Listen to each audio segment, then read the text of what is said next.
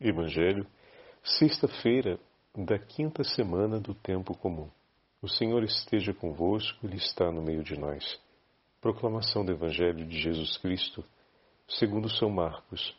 Glória a vós, Senhor. Naquele tempo, Jesus saiu de novo da região de Tiro, passou por Sidônia e continuou até o mar da Galileia, atravessando a região da Decápole. Trouxeram então um homem surdo que falava com dificuldade e pediram que Jesus lhe impusesse a mão. Jesus afastou-se com o homem para fora da multidão. Em seguida, colocou os dedos nos seus ouvidos, cuspiu e com a saliva tocou a língua dele. Olhando para o céu, suspirou e disse: Éfatá, que quer dizer abra-te. Imediatamente seus ouvidos se abriram, sua língua se soltou e ele começou a falar sem dificuldade. Jesus recomendou com insistência que não contasse a ninguém, mas quanto mais ele recomendava, mais eles divulgavam. Muito impressionados, diziam: Ele tem feito bem todas as coisas, aos surdos faz ouvir e aos mudos falar. Palavra da salvação. Glória a vós, Senhor. Sexta-feira da quinta semana do Tempo Comum, em nome do Pai, do Filho e do Espírito Santo. Amém. Queridos irmãos e irmãs, a Santa Liturgia nos entrega a última parte do sétimo capítulo do Evangelho de São Marcos.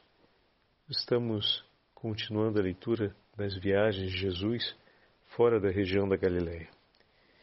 E o 31 versículo começa dizendo que Jesus saiu de novo do território de Tiro, seguindo em direção ao mar da Galileia, passando através de Sidônia e atravessando toda a região da Decápole. Bom,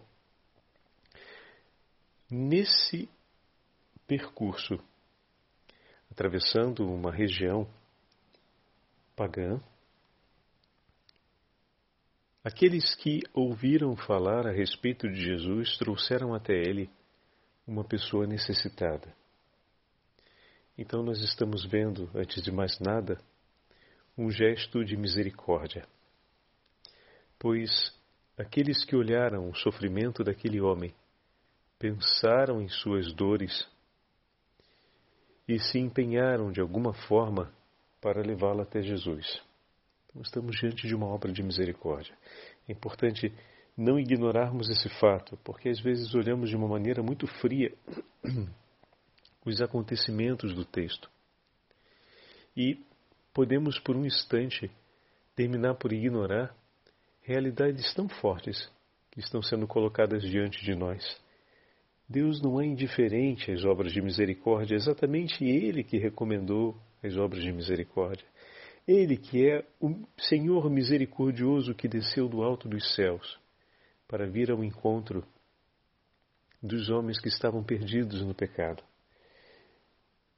Imagina, queridos irmãos e irmãs, a alegria do coração de Jesus de ver aquele gesto de amor dos que trouxeram aquele homem enfermo até ele. Bom, ao trazer a pessoa que não podia ouvir e que, por conta da sua limitação de audição, também com muita dificuldade falava, tanto que algumas traduções referem-se ao homem como o surdo gago, trouxeram até Jesus e Jesus o toma consigo e o leva a sós, para longe da multidão. Aqui, Jesus começa a cumprir uma série de gestos que, sem, que parecem a composição de um rito. E, de certa forma, nós vamos ter dentro do batismo esse gesto do efatá, nos ritos complementares do batismo. Né? Mas tem um significado importante na composição de Marcos essa sequência de eventos. Ele foi apresentado pela multidão, pela comunidade, a Jesus e Jesus o toma à parte, o conduz consigo a um momento reservado, há uma intimidade. E o Senhor começa a agir em seu favor. Toca com os dedos as suas orelhas e com a saliva toca a sua língua. Depois, levantando os olhos para o céu, gemeu, sussurrou e disse Efatá, que quer dizer abre-te. Todos esses gestos têm uma grande importância porque, não nos esqueçamos, não estamos diante dos filhos da casa de Israel que conhecem os profetas, que conhecem a lei e, por conseguinte, já viram e ouviram, ou melhor, já ouviram e já estão começando a ver nos gestos de Jesus, essa mesma geração, o cumprimento da palavra, o cumprimento do que se deu na vida dos profetas. Então, a necessidade de gestos, ela é muito melhor, é muito menor quando temos um povo que já conhece a narrativa dos profetas. Porém, para aqueles que vêm do paganismo, ou seja, para aqueles que estão fora da tradição de Israel, fora da história religiosa de Israel, os gestos têm grande importância e significado introdutório ao mistério, pois, através dos profetas e da lei, o povo de Israel já tinha sido introduzido nos acontecimentos da salvação, já tinham sido introduzidos na compreensão do mistério de Deus, mas aqueles que vinham de fora da casa de Israel não. Então os gestos cumprem esse papel simbólico que ajuda os interlocutores de Jesus, aqueles que estão ali, a entrarem em um conhecimento maior, de que uma autoridade que vem da parte de Deus está presente sobre aquele que estende as mãos sobre as orelhas, que toca com a saliva, que transmite de si ao outro a fala. Aquele que transmitiu com o toque a saliva foi aquele que falou para que o outro falasse. Não falou ao outro sem ter falado primeiro a Deus que, elevando os olhos aos céus, reconhece que na sua vida tudo o que faz, o faz para cumprir a vontade do Pai. E após ouvir e falar com o Pai em intimidade, diz ao homem Éfatá. Então, Jesus é aquele que o leva à intimidade, o separa da multidão toca em seus ouvidos e toca com a saliva os seus lábios. Depois o Senhor é aquele que ergue os olhos aos céus em atitude de escuta e ao mesmo tempo em atitude de diálogo geme. É, na tradução bíblica se usa em uma das traduções esse esse, esse verbo, ou seja, emite um som, emite um, um ruído, o que poderia ser como uma, uma inspiração, um momento né, em que a gente enche o peito de ar, em que a gente se prepara para falar. E quantas vezes aquele homem gaguejando se preparava para falar, tinha as palavras consigo, mas não saía, porque era mudo tinha um conhecimento dentro de si, mas o máximo que ele conseguia fazer era gemer algum som, emitir algum som, mas incompreensível. Não era possível de ser compreendido, né? Então, naquele momento, o Senhor ergue os olhos em atitude de escuta e, ao mesmo tempo, em atitude de diálogo, se prepara para falar e fala da parte de Deus. Seus lábios se movem, sua língua se move e ele diz: Efatá, abre-te. A saliva, então, no falar, ela se move, ela é expelida, agora para que se abra. Assim como saiu da língua de Jesus para a língua do homem, assim como as mãos tocaram os seus ouvidos, sinalizando o que era apresentado e o que seria ser, o que deveria ser transformado por Deus, Jesus escuta e fala ao Pai e depois proclama.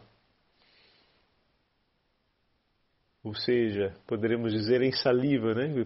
Proclamar. Quando a gente fala alto, que o digo tempo do coronavírus, né? não deixa dúvidas sobre isso. Todo mundo tinha que usar máscarazinha. Por quê? Porque falando a saliva se lança. Parece que foi mais evidente agora esse gesto, né? Que a gente dizia eca, mas Jesus fez isso, que parece meio nojento, né? Na verdade, é um movimento simbólico de algo que acontece espontaneamente. Quando a gente fala, e sobretudo se a gente fala de uma, uma voz um pouco mais alta, a, a saliva né, se desloca, o perdigoto. Então a gente usou a máscarazinha por muito tempo durante a pandemia e isso ficou bem claro, não, deixe, não tem mais dúvidas sobre isso.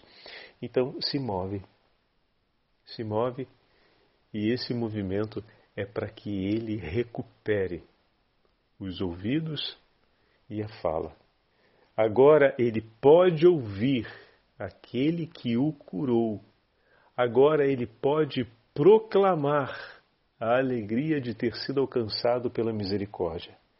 Os misericordiosos que o levaram até o Senhor da misericórdia cantam louvores, bendizem a Deus pela sua infinita misericórdia, pela sua grande bondade.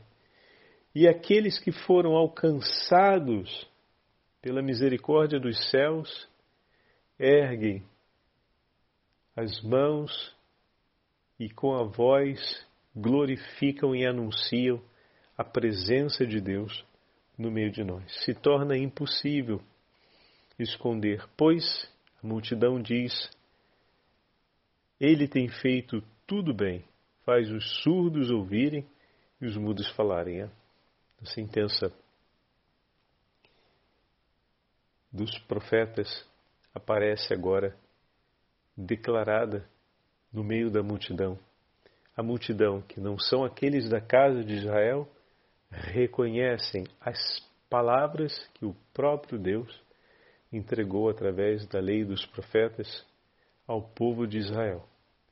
Então, o reconhecimento da presença de Deus no meio do povo acontece e isso é motivo de glória ao Senhor não são aqueles da casa de Israel, mas são aqueles de fora da casa de Israel que reconhecem com as palavras do, do, dos profetas aquilo que Deus tem feito. Então aqui Marcos fecha esse ciclo. Vocês entenderam um pouco mais a importância dos ritos nesse, nessa sequência?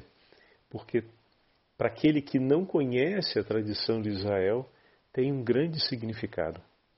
E a gente percebe claramente nos gestos de Jesus o rito do Deus que assume as dores. Se queremos ainda dar um passo a mais, tudo aquilo que são as dores daquele homem, por seus gestos, Jesus assume.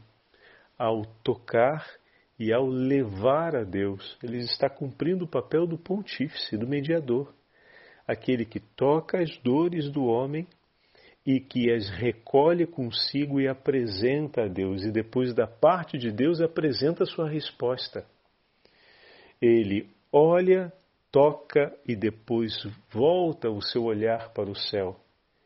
Dialoga e restitui da parte daquele com quem dialogou algo em favor daquele por quem ele dialogou.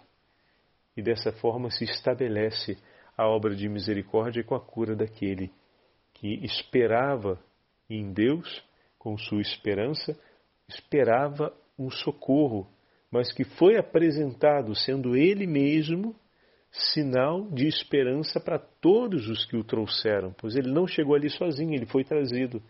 Então, se ele tinha uma esperança consigo sobre a ação de Deus, ele esperava com os que o trouxeram, porque o trouxeram porque, por esperarem em Deus, por esperarem na sua misericórdia, por confiarem na sua misericórdia. Então a esperança do coração daquele homem é a esperança do coração de todos aqueles que o acompanharam até ali. Por isso a resposta do Senhor, como resposta de misericórdia à sua esperança, é uma resposta para todos aqueles que operaram a caridade no zelo misericordioso por esse homem, que por si só não pôde chegar até Jesus, foi trazido por seus amigos. Então aqui a gente percebe né, toda essa, essa relação entre os elementos que termina com essa declaração que Marcos coloca nos lábios da multidão, a declaração que vai aparecer nos profetas, como eu acabei de dizer. O Senhor tem feito maravilhas. Ele tem feito os surdos ouvirem e os mudos falarem. O Senhor tem feito bem todas as coisas. Bendito seja o nome do Senhor. Peçamos a intercessão dos santos e santas de Deus em nosso favor, nessa sexta-feira em que recordamos a paixão de nosso Senhor, e peçamos que, pelo seu sangue redentor, o nosso coração esteja sempre disposto ao exercício da caridade e que nós possamos buscar, como a corça sedenta pelas águas, nós possamos assim buscar o amor e a misericórdia do nosso Deus, que em abundância está disposta em nosso favor. O Senhor esteja convosco, Ele está no meio de nós. Pela intercessão da Beatíssima Virgem Maria, Santa Mãe de Deus, Rainha dos anjos, Rainha de todos os santos, abençoe-vos o Deus Todo-Poderoso, Pai, Filho e Espírito Santo. Amém.